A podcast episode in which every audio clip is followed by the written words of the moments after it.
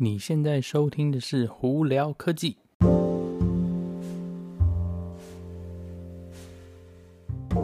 嗨，各位观众朋友，大家好，我是胡老板，欢迎来到今天的《胡聊科技》。哦，这是我第一次从在台北的那个疫情旅馆里头录音来跟大家做 podcast。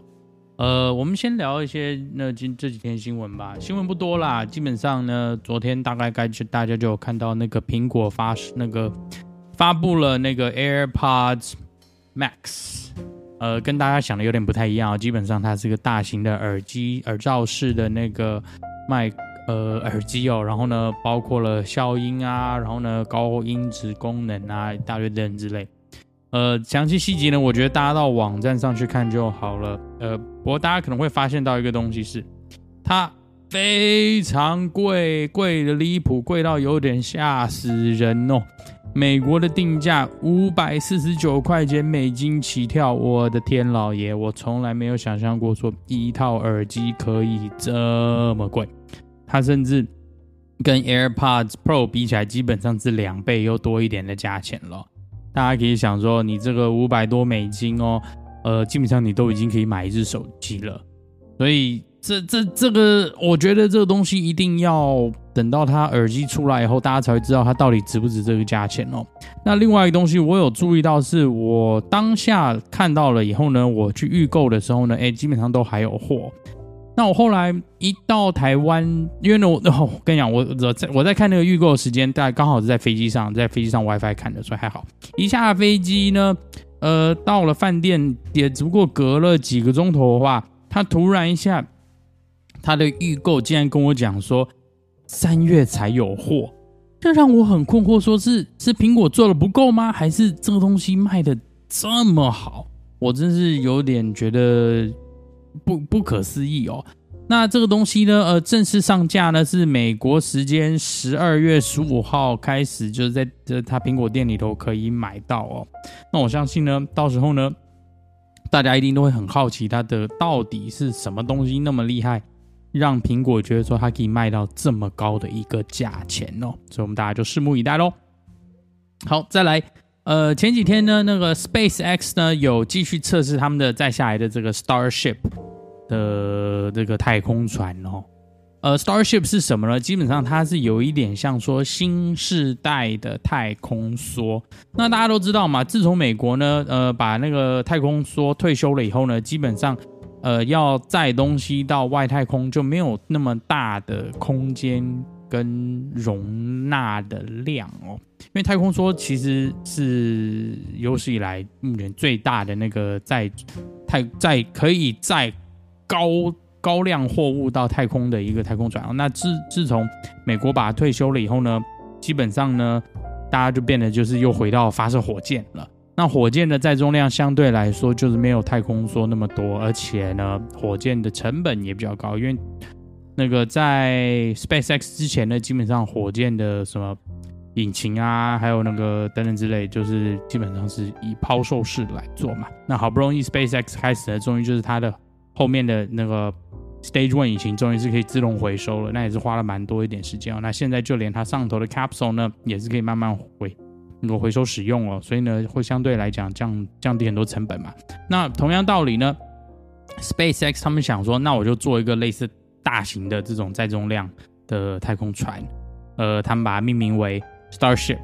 那 Starship 这几天在就是在已经还是已经后期的测试了吧？结果呢，昨那一天在 landing 的时候，就是要降落的时候，居然爆炸了。呃，我想大家如果到 YouTube 上头，应该去找到这个爆炸的影片哦，呃，蛮壮观的啦，所以可以可以看一看。不过我是蛮觉得这个这东西我蛮期待，为什么？因为这东西。到他到他们设计完解决以后，解决这些困难以及问题的时候呢，我想呢，太空未来对太空的发展呢，会对人类还有更好的好处啦。因为那个再下来再不久呢，那个呃国际太空中太空站哦，就 International Space Station，再不久就要那个退休了，因为它也好多年了。那之后会怎么样，有什么样发展呢？目前我们大家都还不是很清楚啦。呃，我是希望这个 Starship 这个事情赶快赶快研发成功，那这样我们可以再来继续载更多东西，甚至呢，搞不好可以到月球开始做基地哦，甚至在下一步就是火星了哦，所以我觉得蛮看好的。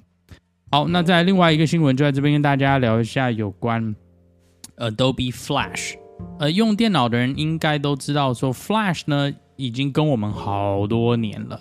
那随着什么 HTML5 啊，还有一些我那个新的网络的这种 browser 里头的呃更新啊，还有一些改造、改改改变吧，就更新。我这样讲，呃，Flash 就已经没有那么厉害了。那以前呢，在 Steve Jobs 还在贾布斯还在的时候呢，就说 Flash 这个东西呢问题一大堆，不是很 efficient 啊，浪费电啊，譬如它有的没的。那今年慎重这边跟大家讲说，Adobe 终于要把 Flash 退休掉了。那目前呢，多数呢，大家应该可以在他的电脑上头已经呃会收到一个呃一个 notification 来一个就是 warning，一个跳出来就跟你讲说，你应该要把这个 Flash 那个 uninstall 掉，就是删除哦，因为那个十二月三十一号是基本上最后一天。那好像一月十二号以后呢，基本上 Flash 就不能再被使用了。平那个 Adobe 基本上就是要完完全全把这个东西关掉了。所以呢，呃，大家呃不妨呢有空呢去看一下自己的那个电脑啊，可能要做一些更新啊等等之类的。好，好，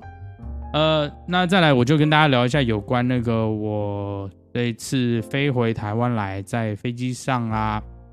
然后还有在那个台台过台湾海关的时候。的一些也不是故事啊，基本上就是状况吧。呃，在飞机上来讲呢，呃，台湾因为十二月一号开始呢是强制那个实施，呃，就是说你一定要有阴性检验报告才能上飞机。但不过还是有漏网之鱼啦。像我们我的那一班飞机呢，就有两位哦，就有两位乘客呢没有做核酸检验就上飞机了。那航空公司的做法呢，因为我也不知道为什么他们没有拒绝载哦。因为这基本上应该是违违法美国台台湾条款嘛，但是台湾这边好像是说就是到了以后再处理，反正呢他们是有上飞机，不过他们变得就是说是，呃基本上全程呢都有空服在盯着啦。那另外一个就是虽然他们还是坐在他们该坐的位置上头，不过他们的洗手间呢就是被强制，呃用在一个专属的洗手间，一在那个经济舱最后面呢有一个专门的一间是专门是给他们用的哦。那我个人觉得这两个人基本上就他妈的老鼠屎啦。OK，我是觉得你这种东西，你你因为阴性报告也不能百分之百确定说你没有病毒，但是你有总比没有好嘛。那你这些这两个人连做都不做，然后你就想上飞机，你的意义何在？我觉得呢，这就是你摆明了就是想要把大家放进更多危险里头。我觉得这两个是很不应该啦。那据我了解呢，他们下飞机。是最后下飞机，然后呢被带到特别的房间里头，好像机关署还有强迫说还要做检验啊，然后等等之类的。那有没有罚款呢，或者怎么样呢？呃，飞机上的广播，呃，就是以一个正常就是下飞机前广播，他们就有说这种你没有核酸检验的人会有强制有多少罚款、罚款啊这样之类。但实际这两乘客到底是？碰到了什么问题，我是不清楚啦。但是我希望这两个人就他妈的应该给我罚一大堆钱，因为这东西真是太过分了哈。好，那在飞机上呢，呃，因为我这次坐的是华航，那坐的是商务舱嘛。那商务舱的呢，它的其实改变不大，主要你会比较注意到改变，就是说它比较不会在飞机上去给你一些。呃，就是开过瓶的汽水啊，或者是啤酒灯之类的哈，你还是跟可以跟他要，但是他就是不会主动给你。那比方说水呢，都一定是瓶装水。那吃饭的时候呢，他的那个服务的那个方式也改变了。以前的话，在那个华航的商务舱的话，他是一道一道上，然后还帮你什么那个铺桌布啊等等。那现在变的就是说是，呃，它就变成一个。比较是餐盘了，但他吃的东西还是比，比方说那个经济舱或豪华经济舱好好很多啦。那像我这次来的呢，呃，之后我会放个影片哦。它那是有菲力牛排，那它的牛排其实烤的蛮好的，呃，还有包括什么干贝、什么鲜虾沙拉，其实都还 OK。只不过说它以前是一道一道，好像有点像服务人员在那边帮你服务，是它现在变就说是一个餐盘。那饭后呢，甜点你就可以选一个吃个冰淇淋啊，或者吃个甜点小东西啊，就没有像以前那么那么 fancy。OK，呃，那那个喝的呢，基本上呢就是它都是给罐装的，比方说罐装果汁啊或罐装水啦，就是尽量不是以开放式在里面，好像要要帮你倒倒水或倒茶这一类。当然你可以跟他要什么茶水，这些都都有，只不过就是他们会减少空服人员跟客人之间的互动啦。那空服一一一一贯都是全全程的 PPE，包括那个什么。什么防罩衣服啊、口罩，然后那个还有那个防护眼镜，他们都会带着。那呃，乘客呢，基本上除了吃饭的时间以外，或还有喝水时间外，基本上都是需要戴着口罩的哦。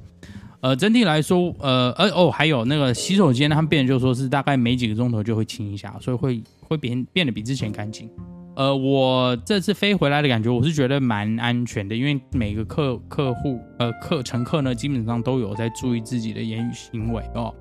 而大家也尽量很少去呃讲话，甚至也很少人去找空服人员去聊天了哈、哦。唯一就是那两个没有检验的人，我觉得那真是很糟糕了。那下了飞机以后呢，在机场呢，呃。你基本上呢，你你就会中间呢，它会有多一多一段是要专门做检那个做一些就是 paperwork 吧，应该这样讲，因为呢，他们要确定说每一个人哦，不是一家，是一每一个人都要有一只手机，都要有一个号码，因为他们要去追呃你的状况嘛，呃，然后还要再去那个 GPS 定位，说看你有没有乱跑。呃，整体来说呢，而且的当地的地形呢都很很友善，基本上他会一步一步带着你走，变得就是说是呃，你每一个乘客呢到的时候，他就会有一个人对应你，帮你告诉你说你该怎么做，怎么做，怎么做。好，那海你在海关呢，唯一在过海关的时候，他就会跟你要你的那个核酸检验证明，呃，你是手机上的，只要是看得清楚，他们都一看，或者是一张印出来的纸都可以啦，基本上问题不大。那那拿行李呢也是一样啦，也是跟以往一样。那出出了以后，出去以后呢，你会去呃有特定的呃交通，比方因为你不能搭交的大众运输的关系，所以呢，你如果是比方说你要坐计程车的话，政府有补助。像我坐到台北的话，我本身只要付一千块钱台币，剩下多余的政府会解决。那还有另外我觉得比较好，是因为你比方说是中南部啊或比较远的人呢。他们有两种意思，就是疫疫情的巴士吧，应该这样讲，防疫巴士，就是说上头全都是这些，就是刚下飞机的人，大家有就是经过在坐飞机上同样的这些手续哦。另外一个是你也可以直接坐计程车从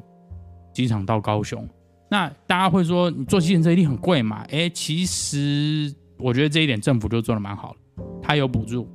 它的补助呢，基本上就是说，它你的乘客从桃园机场坐到高雄的那个计程车费呢，